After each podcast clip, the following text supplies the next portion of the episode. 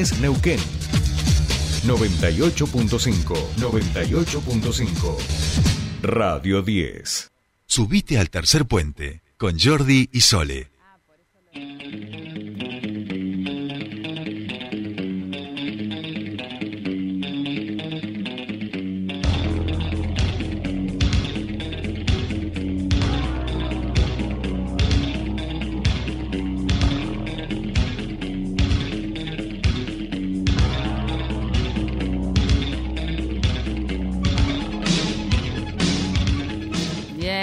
Seguimos, seguimos con más tercer puente, último bloque, pero antes no podíamos dejar de hablar con el protagonista de estos días, eh, que está allí en Buenos Aires. Hablamos de Pascual Caliquio. ¿Cómo va? ¿Qué tal? Muy buenos días, ¿cómo andan? Muy bien, muy bien, muy bien.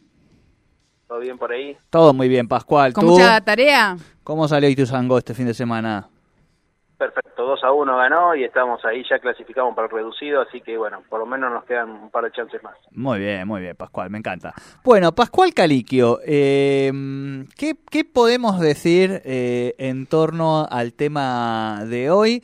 Medio que no nos quedaba otra básicamente que hablar de algo que venimos hablando a lo largo de estas columnas, eh, a veces de una manera más lateral, a veces de una manera más directa, eh, pero que a las palabras también se las carga, digamos, y pueden ser sin lugar a dudas que este mm, un, uno de los de los combustibles que se usan determinados sectores de, de, la política o balas en definitiva que se terminan ejecutando sobre eh, adversarios o enemigos políticos. Hablamos de los discursos del Orio y de esto queremos hablar en la columna de hoy contigo, Pascual.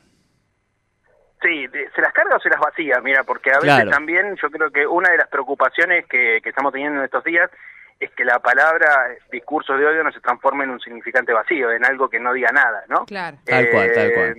eh, Entonces, como vos decís, tiene una carga muy importante, hay discursos que no son solo discursos, que se transforman después en actos, y esto lo hablamos muchas veces, como bien vos decías, eh, no son inocentes muchas veces, cuando se repite y se machaca un determinado tema, nosotros lo hablamos en el caso de, de Neuquén, de la Patagonia, con el tema de los mapuches, ¿no? Digamos, si uno incentiva que eh, todos los mapuches son terroristas, en algún momento eso termina en violencia y en muerte.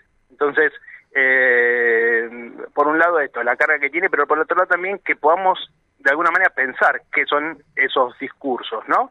Para que no se transformen en, en que todos digamos, sí, claro, todos estamos en contra del odio, pero al final terminamos todos teniendo discursos eh, de ese tipo. Entonces, eh, lo que vamos a ver esta semana seguramente va a ser mucho debate sobre qué hacer frente a esto y muchas propuestas o muchos pedidos que tienen que ver con la regulación. Eh, algo que también va a generar seguramente eh, debates, eh, porque no hay un acuerdo unánime en torno a eso, en- ni, en el, ni en el terreno académico, ni en el terreno jurídico, ni en el terreno eh, político. Entonces, bueno, va a ser motivo de debate. De hecho, el INADI convocó para el jueves al Consejo Federal de Políticas Antidiscriminatorias, que reúne a, a representantes de todas las provincias, para pensar una legislación eh, en ese sentido. Nosotros desde la Defensoría estamos eh, haciendo un poco un repaso por la legislación internacional que está pasando en otros países donde también se discute esto, Francia, Sí. Inglaterra, etcétera, y bueno, vamos a llevar nuestros aportes a ese debate también.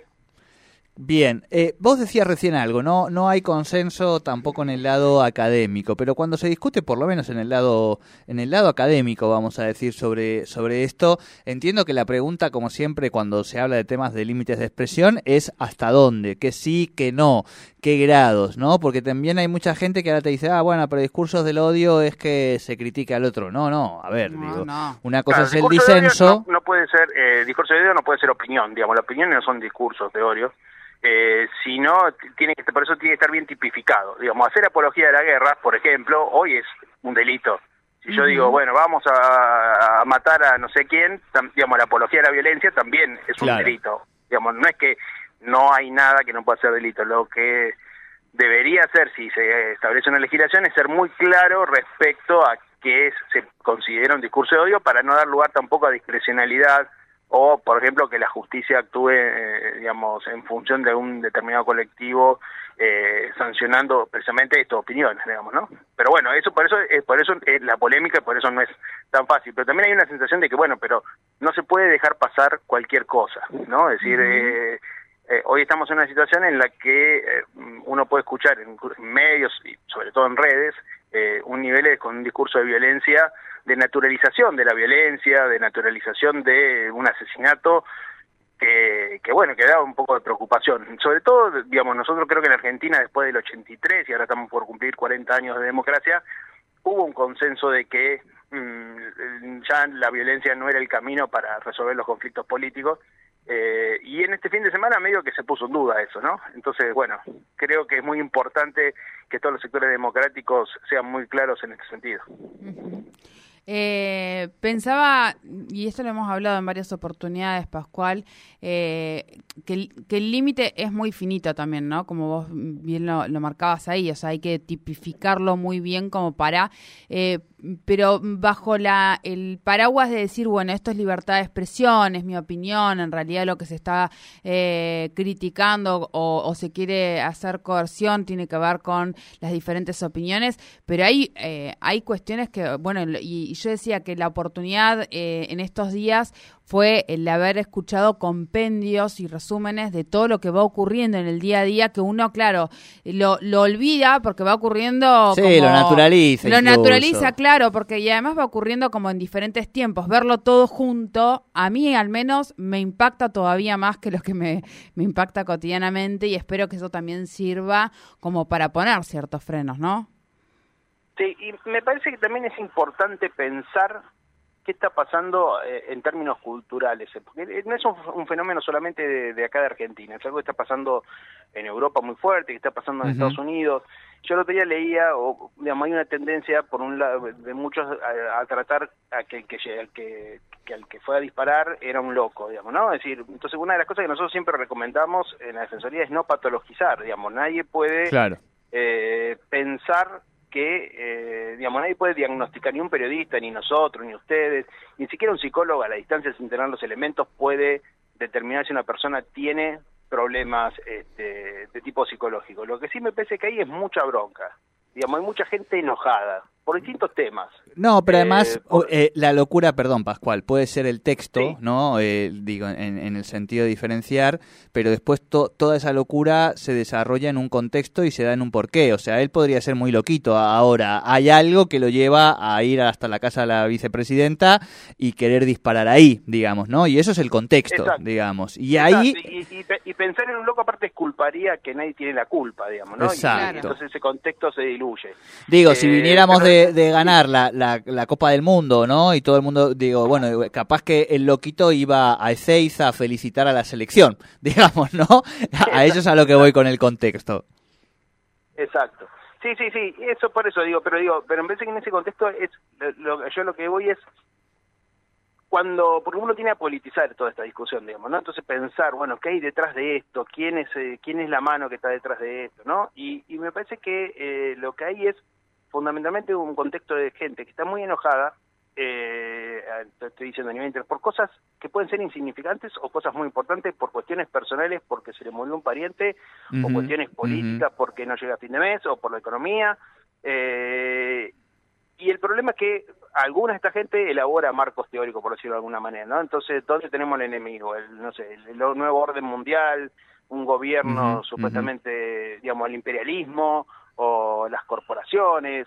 El problema es que todo eso está muy lejano de todos nosotros. Entonces, ¿qué pasa? En un determinado momento esa bronca se traslada a algo que esté más cerca, ¿no? Y entonces el problema empiezan a ser los musulmanes, empiezan a ser los negros, empiezan a ser los mapuches, empieza a ser el que tenemos cerquita y que creemos que tiene algún privilegio, eh, porque puede viajar, porque puede ir a cenar afuera y nosotros no podemos. Digamos, se empieza a buscar un enemigo en, en, un lugar más cercano y muchas veces esa violencia se traslada eh, a ese tipo de eh, situaciones, digamos, ¿no? Acá estamos ante un, magnicidio, digamos, alguien intentó atentar contra la vicepresidenta, pero también eso se puede trasladar después a, a, otro tipo de situaciones, ¿no? Ha, pasado en otros lugares, digamos, ¿no? Un atentado a una iglesia, eh, un atentado al Congreso como pasó en Noruega, que había un campamento de jóvenes de, un partido de gobierno, eh, digamos, puede trasladarse a otras situaciones. Por eso me parece que es preocupante y por eso hay que estar alerta, porque a veces esas situaciones, como decíamos antes, se van naturalizando.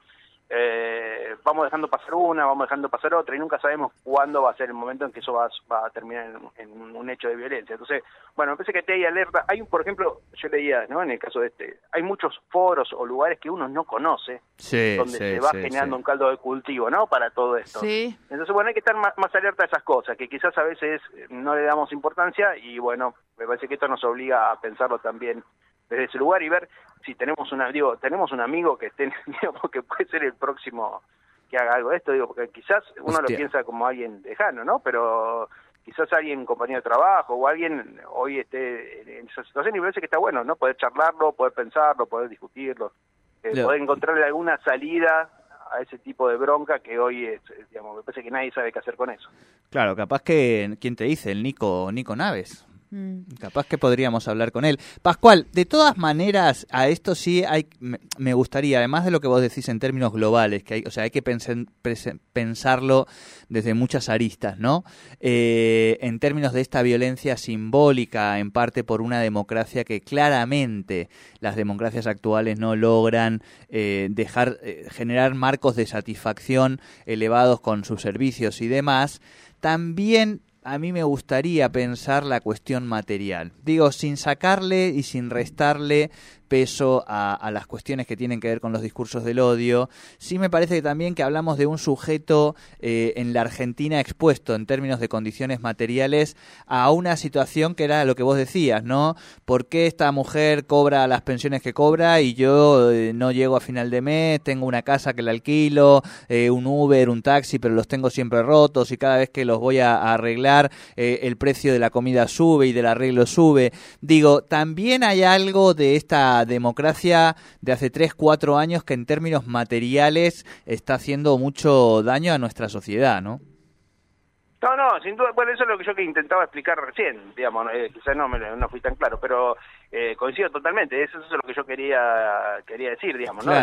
Hay una condición social que hace que esa bronca, digamos, después se transforme en ese tipo de discurso, digamos, ¿no? Eh, pero incluso muchas veces es la percepción que uno tiene de eso, digamos, no necesariamente el que esté peor es el que lo va a sentir así. Eh, a veces quizás alguien que no está tan mal, que llega a fin de mes, que, tiene una casa, que puede vivir, pero que veo en otro de su misma condición social un privilegio. Y entonces, bueno, eh, eso también genera frustración, digamos, ¿no? Eh, para no pensarlo solamente en términos de alguien hiperpobre, eh, sino que tiene que ver con qué sensación tiene uno. Muchas veces incluso los sectores sociales más, más vulnerables tienen ámbitos de contención, tienen ámbitos de organización, tienen lugares donde pueden discutir todas estas cosas y por eso yo creo que ahí no es donde más se, se ve esa frustración. Se ve más en los sectores medios que son más individualistas, que, que no tienen redes de contención, redes que les pueden permitir de alguna forma canalizar eh, eso que sienten, digamos, ¿no? Entonces, también, bueno, eso de las condiciones materiales que vos decís, yo creo que son, que son fundamentales. Tal cual, tal cual. Y después hay incentivos. No, hay, no hay una cosa última que quiere decir, porque sí, sí, sí, alguna cosa. Eh, no es lo mismo una persona común que está escuchando tu programa, que ahora está llevando el pibe a la escuela, que dirigentes políticos o eh, personas que tienen responsabilidades públicas, como pueden ser los periodistas. Creo que ahí tenemos, ahí tenemos una responsabilidad mayor. Eh, me parece que ahí hay que, porque sino también, digamos, es como que todos somos lo mismo, digamos, no. Que un diputado, que un dirigente político incentive esa violencia, llame, como en el caso del, diputado neuquino, a, a, la pena de muerte, o el que se diga ellos o nosotros, digamos, que, que se de alguna manera se intente terminar al oponente político, me parece que es más grave que la opinión que puede tener cualquier persona que, bueno, anda, digamos, que no tiene ninguna responsabilidad, ¿no? Tal cual, tal cual. Bien, Pascual, eh, seguiremos atentos. Ahora vamos a hablar con Nico Naves aquí para que no se, no se le ocurra ninguna maldad eh, con el resto de los compañeros. Digo, para que estén todos tranquilos. no, no, es que Nico, bueno, es de Mendoza, él tampoco tiene la culpa, pero viste cómo es. Pascual Caliquio, buena semana, gran abrazo. Claro, claro. Chao.